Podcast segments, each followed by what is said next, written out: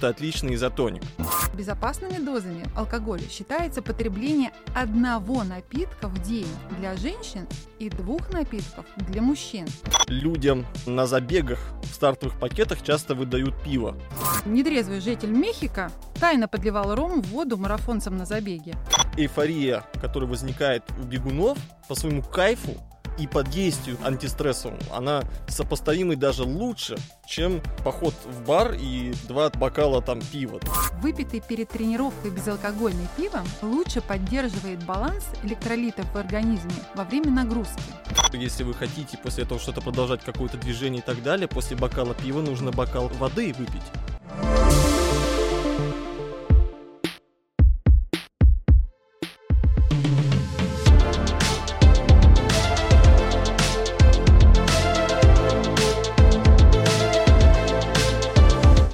Привет! Это третий сезон подкаста New Runners «Побежали». С вами Алла Соколова и Сергей Лютых. В этом выпуске мы обсудим, почему на массовых забегах раздают пиво, что такое винные забеги и пивная миля, существуют ли безопасные дозы алкоголя и как он влияет на наше здоровье и беговые результаты. Рассмотрим разные исследования – Подсчитаем калории в алкогольных напитках, поразмышляем, может ли безалкогольное пиво быть полезным бегуну и правда ли, что оно может заменить изотоник. Ну что, побежали?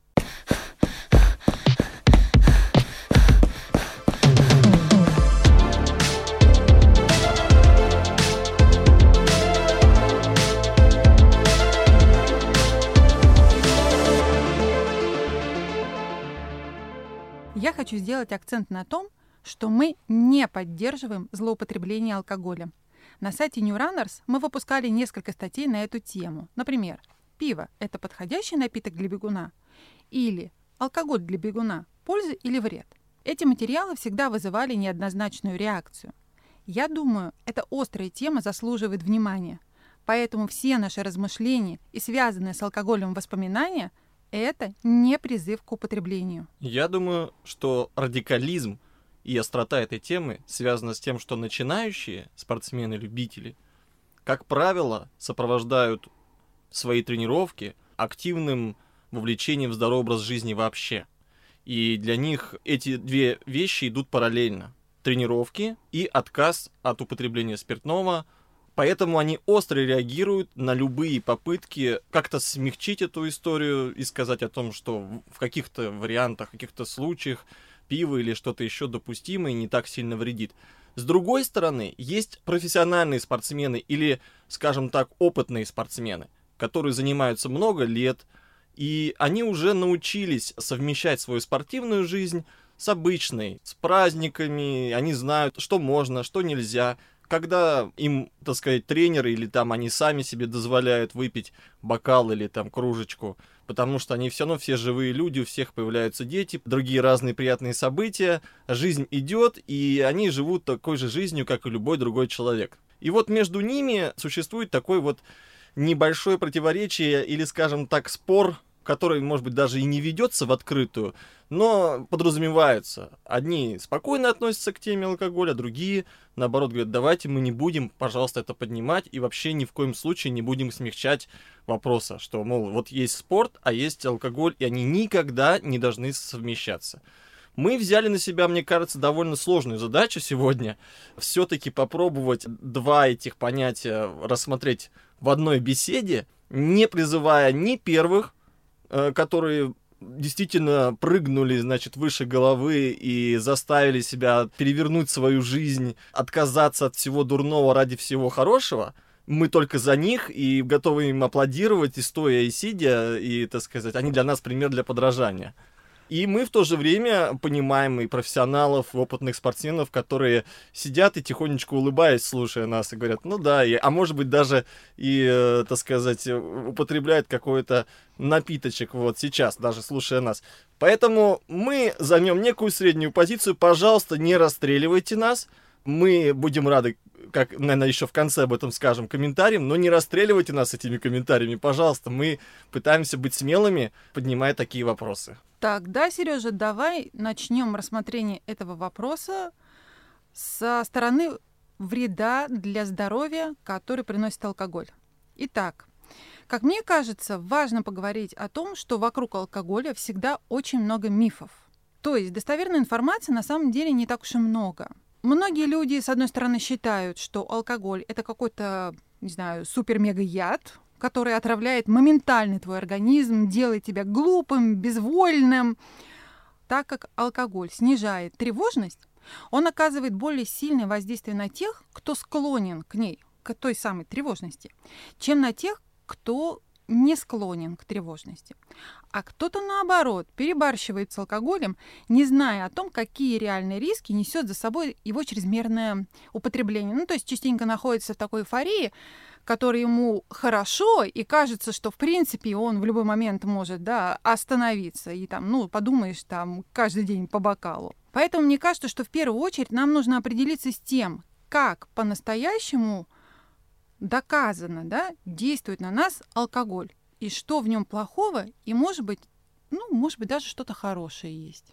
Да, и еще раз оговоримся. Этот выпуск предназначен для людей, достигших совершеннолетия. Да, 18 плюс. Чтобы потом не было к нам опять еще раз претензий. То есть мы попробуем поговорить о том, что есть на самом деле. А на самом деле э, мы знаем, что к пиву в беговой среде есть такое отношение, по крайней мере, или шутка, или это легенда, или миф, э, называть это как угодно, что пиво это отличный изотоник потому что в нем много витаминов В. Мой отец, надеюсь, он не расстроится, что я его упоминаю в этой теме, но он мне сам рассказывал, передавал рецепт старинного протеинового, так сказать, коктейля о том, что нужно смешать полстакана пива, полстакана сметаны э, после тяжелой тренировки. Это поможет тебе восстановить силы. Мне кажется, что многое зависит от индивидуальных особенностей человека. Потому что мы хоть и все похожи, но наш организм, устройство пищеварительной системы, не знаю, что угодно, возьмите, оно немножко разное, и то, что легко дается одним, тяжело дается другим. Это даже дело не только с алкоголем, кому-то трудно просто молоко пить, обычное молоко. Да, оно а, вполне может не усваиваться. Да, оно вполне может не усваиваться, поэтому э, здесь все индивидуально. И с одной стороны, и с другой стороны, это все предполагает некий аккуратный подход. То есть для меня уже в сознании, в моем сознании, алкоголь это некоторая такая вещь наподобие микстуры или наподобие какого-то лекарственного препарата, которое можно употреблять каких-то определенных объемах, чтобы оно не становилось для тебя действительно ядом и который губит твой организм. Да? То есть, когда мы потребляем валерьянку, мы же не пьем ее пузырьками мы не пьем там по 10 таблеток аспирина и других препаратов. Мы понимаем то, что даже символ медицины, это вот эта змея над чашей, змея-то на самом деле ядовитая, мы должны об этом знать. И яд змеиный попадает в эту чашу, и мы понимаем, что в некотором то есть, количестве этот яд может даже исцелить человека. Да? То есть это довольно сложная мысль и предполагающая некую аккуратность подхода к этому вопросу. Но давайте все-таки действительно узнаем, что по этому поводу говорит наука? Ну, то, что я нашла про науку, конечно же, в первую очередь наука утверждает, что алкоголь вреден. Точнее, даже не столько сам этанол, спирт, сколько вредны продукты метаболизма алкоголя у нас в организме. И вот эти самые продукты метаболизма влияют в первую очередь на сердечно-сосудистую систему и на печень. А также злоупотребление алкоголем влечет за собой повышенные риски многих раковых заболеваний, повышенные риски развития инсульта и так далее. Заболеваний сердца, печени. Ну, в общем, там очень большой перечень, на что влияет алкоголь. Также, конечно, не стоит забывать, что алкоголь, как и вообще все, что мы употребляем в пищу, имеет свою какую-то энергетическую ценность. И в этом плане алкоголь – это практически знаете, такие пустые калории, которых на самом деле довольно много, и при этом они не несут ничего, кроме вот этих самых пустых углеводов. Ну, например, в бокале вина 150 мл содержится примерно 100 калорий. В пинте пива уже 250 калорий. В 100 мл крепкого алкоголя 200 калорий. И если вот так вот посчитать, сколько человек может за вечер выпить, а, между прочим, мало кто ограничивается там одним бокалом вина или одной кружкой пива, то это становится уже там прилично по несколько сотен пустых калорий. Вдобавок еще алкоголь нарушает всасываемость других веществ, которые мы употребляем. Ну, например, В том же пиве, как вот Сережа уже сказал, есть витамин В. Но сам алкоголь нарушает процесс всасывания этого витамина. И что мы в итоге имеем? Только алкоголь. Да, то есть э, бегуны, по сути своей, особенно дальней дистанции, они любят калорийную пищу, зная, что не боясь ее употребляют, в любом случае я ее сожгу, что мне там сладкие газировки, что мне бургеры. Я не буду слушать про это э, их вред, потому что я и так все это, у меня это все сгорит, как в топке. Но в случае с алкоголем, когда мы узнаем, что это очень калорийный и еще, кроме этого, говорят, энергетический напиток, то есть он энергия и калории, да, но на самом деле э, это не такие калории, как э, в протеиновом батончике или в углеводных гелях. Конечно, это совсем другие калории, они не действуют таким образом. Нельзя пробежать марафон, подкрепляясь на каждом пункте питания э, стопочкой крепкого алкоголя да, то есть мы просто не добежим, потому что, ну, это вообще несовместимо, по сути, употребление напитков алкогольных с серьезными тренировками. Мы должны понимать, что если тренировка подразумевает выход к максимальному частоте сердечных сокращений, каким-то таким вот нагрузкам на пике, то здесь и рядом не может действительно быть, э, звучать слово алкоголь ни до тренировки, ни после потому что не поможет он нам восстановиться, если мы вышли и за пределы своих возможностей. Нужно дать себе покоя, просто попить воды, поесть нормальной, здоровой пищи. И когда вы закончите такую супер тренировку, тоже не стоит бежать в бар и, так сказать, пить пиво, праздновать. То есть это может э, еще сильнее навредить. Мы понимаем это, да? То есть э, тренировки тренировкам рознь. Да, все верно. Я тебя полностью поддерживаю, потому что вот если говорить э, именно о сочетании алкоголя со спортом, то здесь два момента стоит отметить, что алкоголь негативно влияет на процесс восстановления после нагрузок. Ну, то есть вы слишком, а, скажем так, весел, например, отметили прошедший марафон, это может нарушить ваше восстановление вот после той самой нагрузки. И также вот после травм не стоит злоупотреблять алкоголем, потому что процесс восстановления после травм тоже будет длиться больше. Ну, в принципе, конечно, не все настолько плохо потому что существуют и так называемые безопасные дозы алкоголя. И были проведены многочисленные исследования и определили конкретную дозировку безопасного алкоголя. Но под напитками здесь подразумевается вот тот самый бокал вина, то есть 150 миллилитров, небольшая кружка пива, по-моему, да, 300 миллилитров и 50 грамм крепкого любого напитка. Это и есть, в принципе, так называемые безопасные дозы. Но обратите внимание, что безопасными дозами алкоголя считается потребление одного напитка в день для женщин и двух напитков для мужчин. И считается, что смертность повышается при употреблении трех и более напитков ежедневно. Но вот еще есть такой момент. Обнаружили самое интересное в этом исследовании. Оно, кстати, было очень масштабным, это исследование. Я вам даю просто кратко выжимку, что среди людей, которые вообще не потребляют алкоголь, смертность была немного выше, чем среди тех людей, которые употребляют, ну, скажем так, эпизодически. И этот анализ расценили немножко не так, как э, стоило бы. Многие алкогольные производители и просто любители выпить стали использовать этот аргумент как подтверждение того, что алкоголь может быть даже полезным и продлевать жизнь. Я хочу сказать вот что. По поводу еще раз интенсивных тренировок, сочетания и алкоголя. Просто у меня есть э, несколько знакомых ребят, хороших спортсменов, крепких. Ну, сейчас уже не ребята, сейчас это уже взрослые дядьки.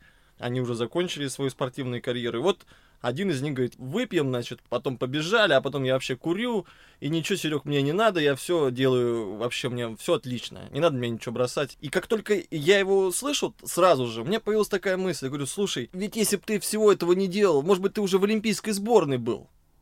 То есть у меня какая-то обратная мысль, когда люди мне говорят, что у меня все отлично, и при этом я пью и гуляю и курю, значит, и вообще я Черчилль, который, значит, там не начинает свой день там без виски и сигары, то я на таких ребят смотрю, наоборот, думаю, может быть, ты загубил в себе некую искру или талант, который бы позволил бы тебе еще круче бы показывать результаты, добиться еще большего, если бы ты этого не употреблял всего. Вот у меня такая мысль всегда появлялась. Знаешь, Сереж, я даже боюсь тебе сказать, что в сборной все трезвенники. На самом деле это не так.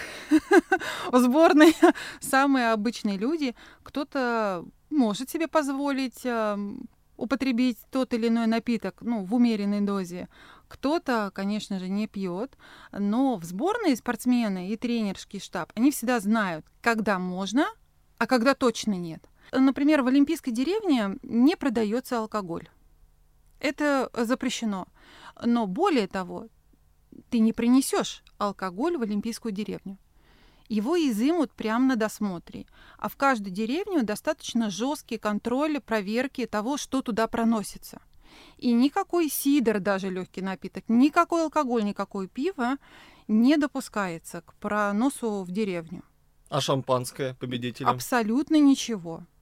Шампанское могут вынести на на площадке, например, на арене. Вот э, мы, например, когда у нас была такая история, и мы побеждали, наша сборная побеждала, то у нас там было приготовлено шампанское. Ну, такое, ну да, чисто символически открывалось, потому что, ну, как бы это всем всегда нравится, и фейерверки, и все это.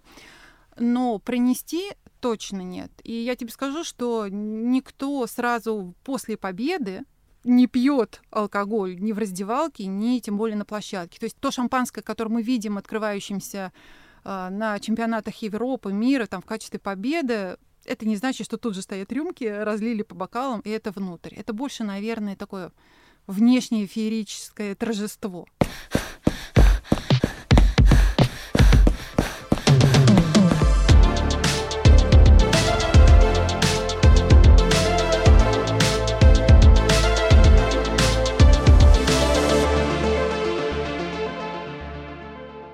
Я, кстати, вот возвращаясь к теме долгожительства и влияния употребления ал- алкоголя на продолжительность жизни, я думаю, что здесь это все та же большая-большая тема, связанная с балансом стресса в человеческой жизни. То есть и количество стресса, и умение с ним держать его под контролем. Потому что в конечном счете, э, я думаю, что любой медик, любой врач э, скажет нам, что большинство таких вот серьезных заболеваний сердечно-сосудистой системы, там, нервной системы, ну, в первую очередь сердечно-сосудистой, они связаны с вот с накопленными проблемами стрессового характера. То есть это э, то, что человек как бы так или иначе через свою жизнь накапливает вот эти проблемы, да, и они с, с какого-то возраста начинают уже сказываться конкретно на сосудах, на, там, на сердце, на работе мозга, то есть это переходит из области чисто психической в область биологическую, химическую область. И здесь нужно понять, что сам бег-то является способом борьбы со стрессом в какой-то форме своей, да, когда мы говорим о легких восстановительных пробежках, длительных, то, ну, даже я на своем опыте могу сказать, что они помогают бороться со стрессом и даже заменять тем самым употребление алкоголя. В каком-то смысле я могу сказать, что вот эйфория, которая возникает у бегунов, которые совершенно трезвыми выбегают на пробежку. По своему кайфу и по действию антистрессовому она сопоставима даже лучше, чем поход в бар и два бокала там пива или там бокал вина. Она действует также мощно на весь организм. То есть я чувствую расслабление, я чувствую, как у меня вот этот спазм в голове от всяких дурных мыслей, которые крутятся по кругу, уходят. Появляются какие-то легкие мысли, более свежие, какое-то хорошее настроение. Ты даже становишься слишком веселым для какой-то неподобающей ситуации. Там дождь идет, сейчас вот осень. Посмотрите на бегунов, там, вот, которые марафонцы. Да он улыбается, идет себе, или она там, э, что-то говорит, ты что, что улыбаешься, ты дурачок, что ли? Тут, тут сейчас осень, сейчас дождь идет, погода плохая. А он пробежался, поймал вот этот кайф, физиологический кайф. Ему уже чего, зачем ему выпивать что-то еще? Ну, он простой водички попьет, и все. И ему больше ничего другого не надо. Возвращаясь к теме алкогольных напитков, я думаю, что здесь, мы уже говорили про пиво, да? Можно сказать, что пиво-то бывает и безалкогольным. И вспоминая о том, что мы говорили в самом начале выпуска, что людям на забегах в стартовых пакетах часто выдают пиво. Но пиво безалкогольное. То есть существует такая штука, как безалкогольное пиво, в котором есть эти все витамины В, есть э, благотворное влияние, которое оказывает там хмель, солод, и при этом нету того негатива, который на организм оказывает спиртное это на самом деле небезопасно. Но вот я сейчас чуть выше да, сказала о том, что есть безопасная доза алкоголя, но все-таки мы все должны понимать и отдавать себе отчет, что даже 50 грамм алкоголя могут быть вредными и небезопасными, и если вы садитесь за руль. то об этом тоже стоит задуматься. Это опасно, может быть, и для вас, и для ваших пассажиров, ну и, в принципе, для окружающих, для других водителей и для других прохожих. Поэтому безопасные дозы безопасными, но и случаи, когда алкоголь полностью все-таки запрещен, исключен, и, на мой взгляд, это правильно. И тут, Сережа, ты верно подметил, что есть альтернатива.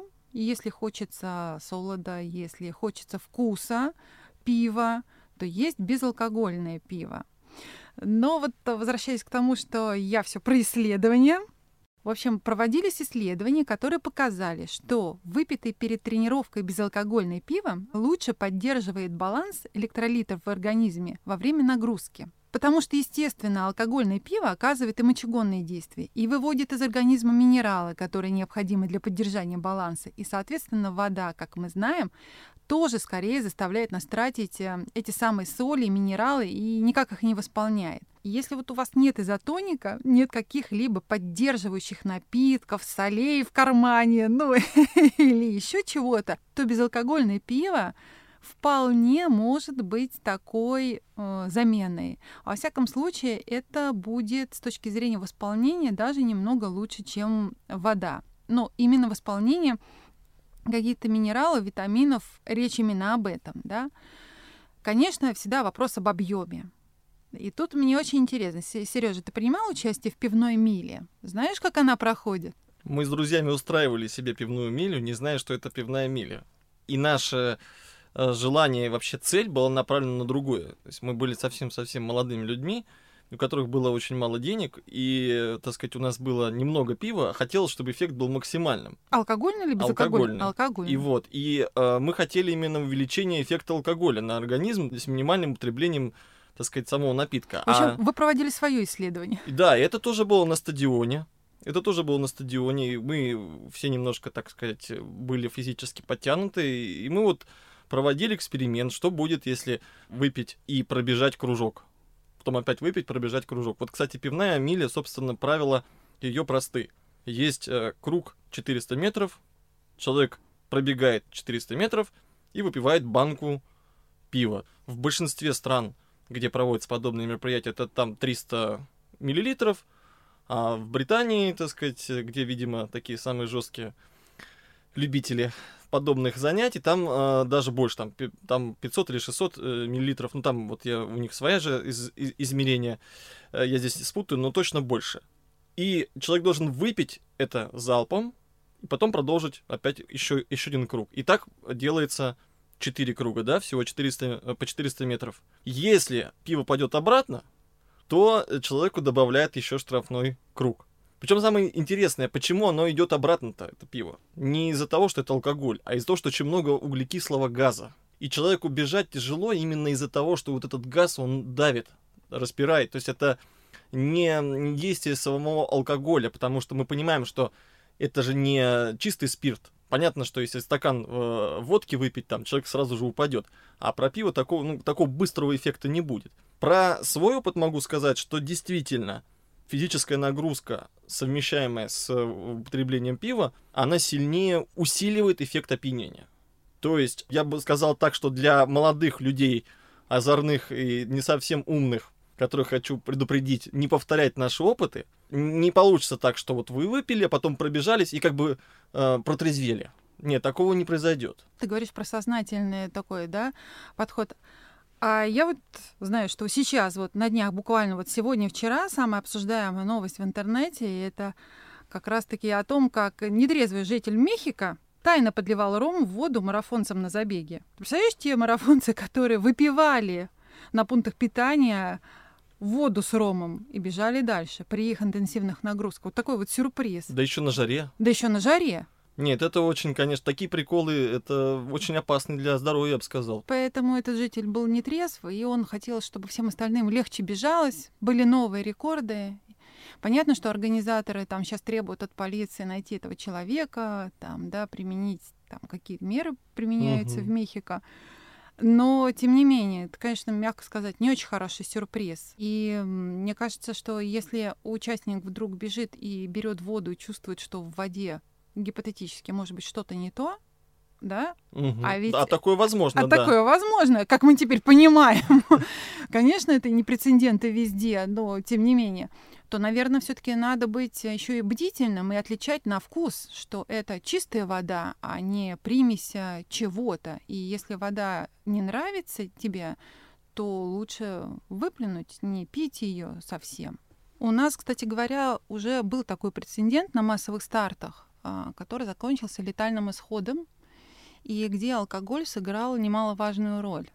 Но там, конечно, комплекс всего-всего произошло. Но вот если мне память моя не изменяет, это у нас было в 2015 году, я как раз тогда была управляющей московского марафона, и на московском марафоне у нас как раз-таки произошел такой летальный случай.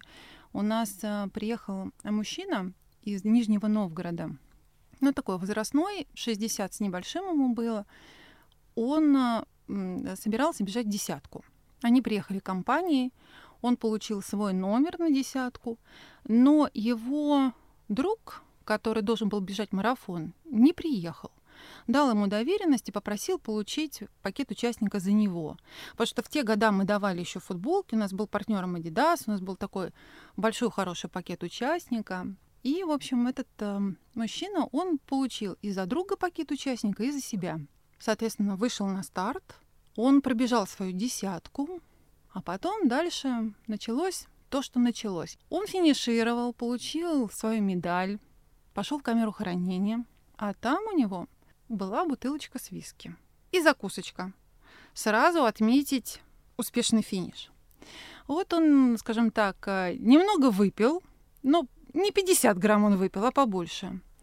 Видимо, настроение его приподнялось, и он подумал, а чё ж он другу-то повезет только пакет участника? Надо бы и медаль привезти. Снял свой номер, одел номер друга, предусмотрительно отодрав чип с обратной стороны, чтобы мы- нам было сложнее его вычислять, подождал, когда начнут финишировать марафонцы, пошел туда на Фрунзенскую набережную и где-то километр за два-два с половиной влился в толпу.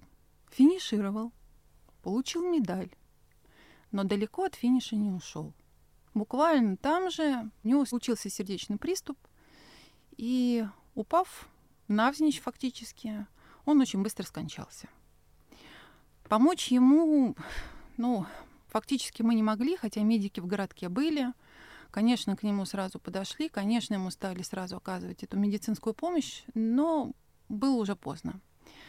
Нам было очень сложно установить личность этого человека, потому что, как вы понимаете, номер-то был друга, и чипа на нем не было. То есть никаких считываний, ничего.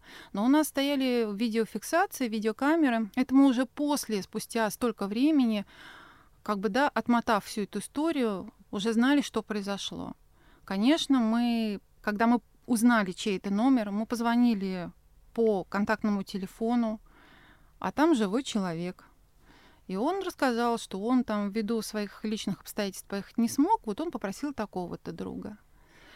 Но по факту еще больше того скажу, что человек этот пришел с левой справкой, и на самом деле бежать даже десятку ему нельзя было. Когда мы позвонили по второму телефону, чтобы сказать о том, что ну, произошел вот такой вот летальный случай, и его супруги, она не то чтобы она не удивилась, но она как раз-таки нам и сказала, что у него недавно была операция, и такие нагрузки ему запрещены. И врач ему разрешения не дал. Поэтому видите, как получается, что человек пришел и с левой справкой, и выпил алкоголя, и очень сильно недооценил свои силы. Вот так вот алкоголь может подвести черту, финишную черту жизни. Да, тут ничего не добавишь. Поэтому я всех призываю не обманывать организаторов, не играть со своим здоровьем и ни в коем случае не употреблять алкоголь ни до, ни сразу после.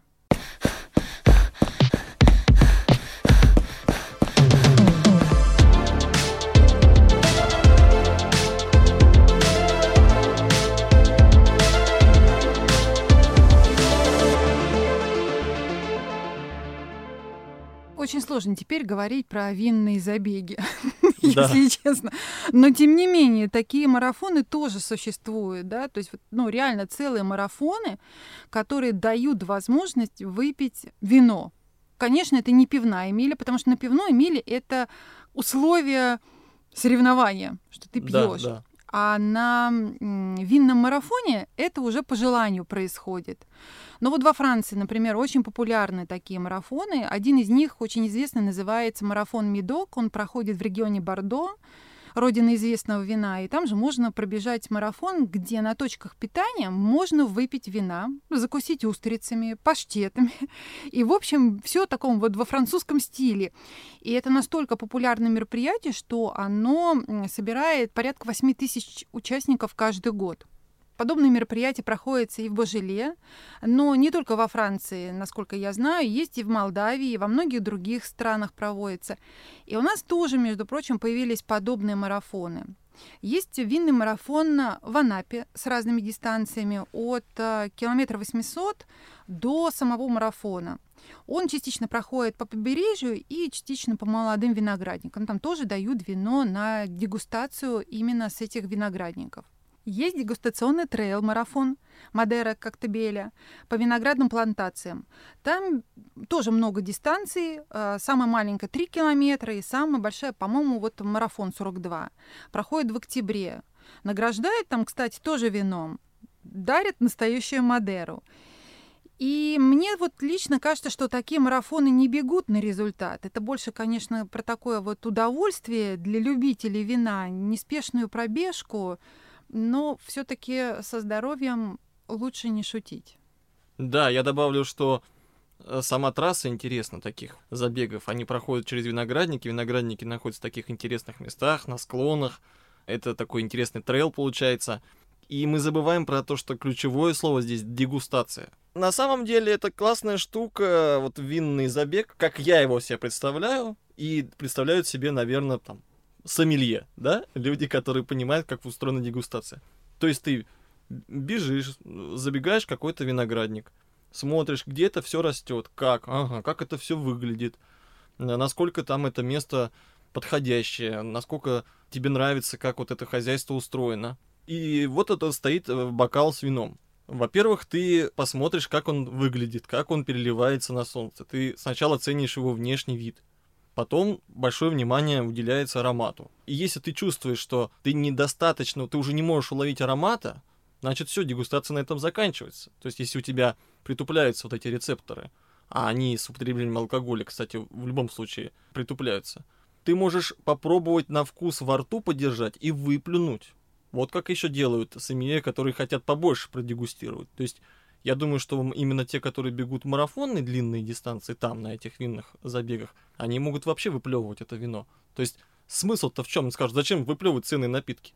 Так вы подумайте, он оббежит 5 или 7 виноградников, или 10, не знаю, да, как по-разному, и он узнает, пока будет бежать, где и аромат ему понравился, и вкус ему понравился. И он потом спокойно туда вернется уже шагом, уже после забега, и купит там бутылочку вина домой, значит, э, в семью. То есть смысл же в этом, дегустации, найти то, напиток, который ты потом захочешь угостить себя и своих близких. А потом еще, не забывайте, мы попробовали вино, после этого мы пьем водичку. И, кстати, это правило и касается употребления пива.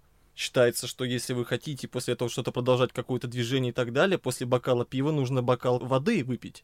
И с вином также. Знаешь, Сереж, ты так рассказываешь, такое ощущение, что на этих забегах участвует только сомелье. А мне кажется, что там основная масса — это обычные простые люди, которые не отказывают себе в удовольствии выпить бокал вина или скажем так, хотят новых каких-то ощущений, не только новые локации, но и, в принципе, попробовать. А каково это? Ну, я просто пытаюсь понять это со стороны именно рядового француза. А для рядового француза, ну что ему это вино? Ну, он, его, и дома у него это вино, и, значит, э, теща сейчас привезет ему это вино свое там, и там то, то есть он для него, он живет в, в окружении этого вина, и я думаю, что как раз вот они очень аккуратны. То есть он, он ищет действительно чего-то нового, что его должно удивить. А так это, ну, понятное дело, что мы, смотря отсюда, нам любое французское вино кажется, о, я во Франции, во-первых. Во-вторых, я бегу. В-третьих, тут еще и вино. Ну, то есть мы со своей колокольни смотрим, и это действительно так. Вот тут, тут очень опасно, когда ты попадаешь в какое-то место, и ты уже возбужден, ты уже, так сказать, находишься на какой-то волне. Вот в таком случае я, кстати, бы опасался бы употреблять спиртное, потому что любое перевозбуждение, любая вот такая вот ситуация, тут, тут сложно будет поймать вот эту безопасную дозу. Тут очень велик риск выскочить сразу, что называется, когда срывают все стопы и якоря, и человек улетает. Ну, особенно, например, на наших стартах, вот то, что я говорила сейчас, вот в Анапе, в Коктебеле они появились, там же большое количество дистанций но там ведь и десятки, и полумарафоны, и марафоны, и люди пробуют, и свои силы пробуют, и вино пробуют. И я хочу сказать, что все равно вот вино, оно же оставляет а, зачастую такой сладковатый вкус. Я уж не знаю, добавляют ли там производители сахар, а скорее всего добавляют. Тут тоже такой вот вопрос, не слишком ли это сладковато или приторно становится во время бега. И, может быть, это ну, не очень хорошо. И опять же риск обезвоживания как говорится, спиртное в любом случае это действует таким образом. Да. А ты знаешь, мы в свое время, еще, конечно, до пандемии, на Runners проводили небольшой опрос на тему, потребляете ли вы алкогольные напитки. Так вот, э, больше половины, 69% опрошенных сказали, что да, они употребляют алкогольные напитки. Вот у меня, если честно, был такой немножко диссонанс. Потому что, видимо, я ожидала совсем другого, что большинство скажет, что они за ЗОЖ, против алкоголя, и они не употребляют. Но я действительно никак не ожидала, что ну, почти 70% людей так или иначе бегающих, увлекающихся этим, употребляют алкоголь. И только треть, 30% не употребляет его совсем. Я думаю, что те две группы, которые я обозначил в начале, радикальных, да, то есть э, те, которые только пришли и все побросали, значит, все вредные привычки, и те профессиональные спортсмены, которые научились совмещать все на свете, нужно понимать, что люди, увлекающиеся бегом, увлекающиеся марафоном, увлекающиеся спортом, это вообще люди, которые любят жизнь. И у них все как бы бьет ключом они, ну, часто... И все в меру. И все в меру, как мы надеемся. Но, как правило, ну, это энергичные люди, которые любопытные, интересующиеся, которые любят общение, в конце концов, потому что спиртное, это ведь алкоголь в частности, это ведь э, социальная, скажем, привычка. Это только в Библии мы знаем пример, когда Ной, натерпевшийся всяких э, испытаний, связанных с потопом, выпил после этого вина. Да, но в большинстве случаев это э, употребляется всегда в коллективе, всегда связано с общением. И, кстати говоря, специалисты, вот и наркологи, и психиатры говорят, что риски алкоголизма больше у тех людей, которые выпивают в одиночку. Я с тобой полностью согласна. В общем, мы за то, чтобы приобретались хорошие привычки, чтобы вы всегда находили альтернативную возможность выхода из стресса, бегали больше, дышали хорошим воздухом. И не теряли вкус к жизни.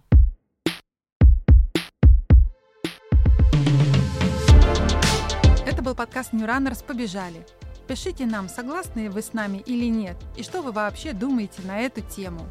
Делитесь нашим выпуском с друзьями и другими бегунами. Подписывайтесь на наш телеграм-канал. Слушайте нас везде.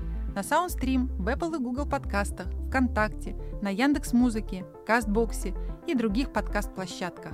Ставьте оценки, пишите комментарии, только не очень злые. Мы очень старались аккуратно подойти к этой сложной теме. Советуйте нам героев и темы, мы будем очень вам благодарны. С вами были ведущие Алла Соколова и Сергей Лютых, а также Татьяна Батурина, наш бессменный редактор и звукорежиссер выпуска.